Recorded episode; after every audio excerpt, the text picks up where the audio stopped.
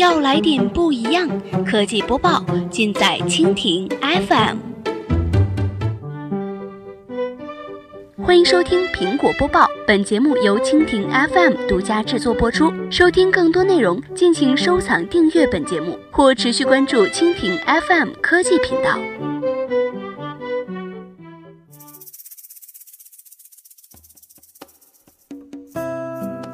大家好，欢迎收听今天的苹果播报。今天呢，我们来关注一下苹果回应欺负法国开发人员。北京时间三月十六号的早间消息，昨天有报道称，法国政府正在对苹果和谷歌采取行动，指控其滥用贸易行为。具体来说，这两家公司均被指控对待开发者不公，在佣金等问题上采用格式条款。这两家公司都在周四对法国财政部长布鲁诺·勒梅尔的指控作出回应。勒梅尔表示，尽管苹果和谷歌都非常强大，但是却不应该像现在这样对待开发者。批评人士很快指出勒梅尔这番言论的漏洞，例如他似乎认为开发者是把应用卖给了苹果和谷歌，但实际上并非如此。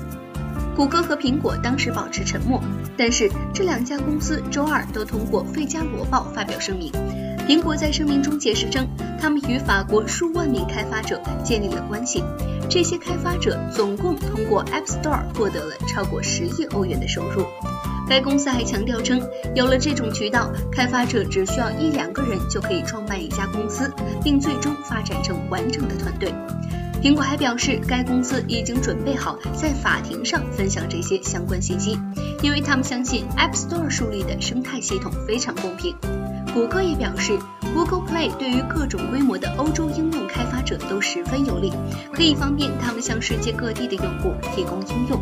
谷歌还表示，他们相信其合同行为符合法国法律，而且已经准备好在法庭上分享自己的立场。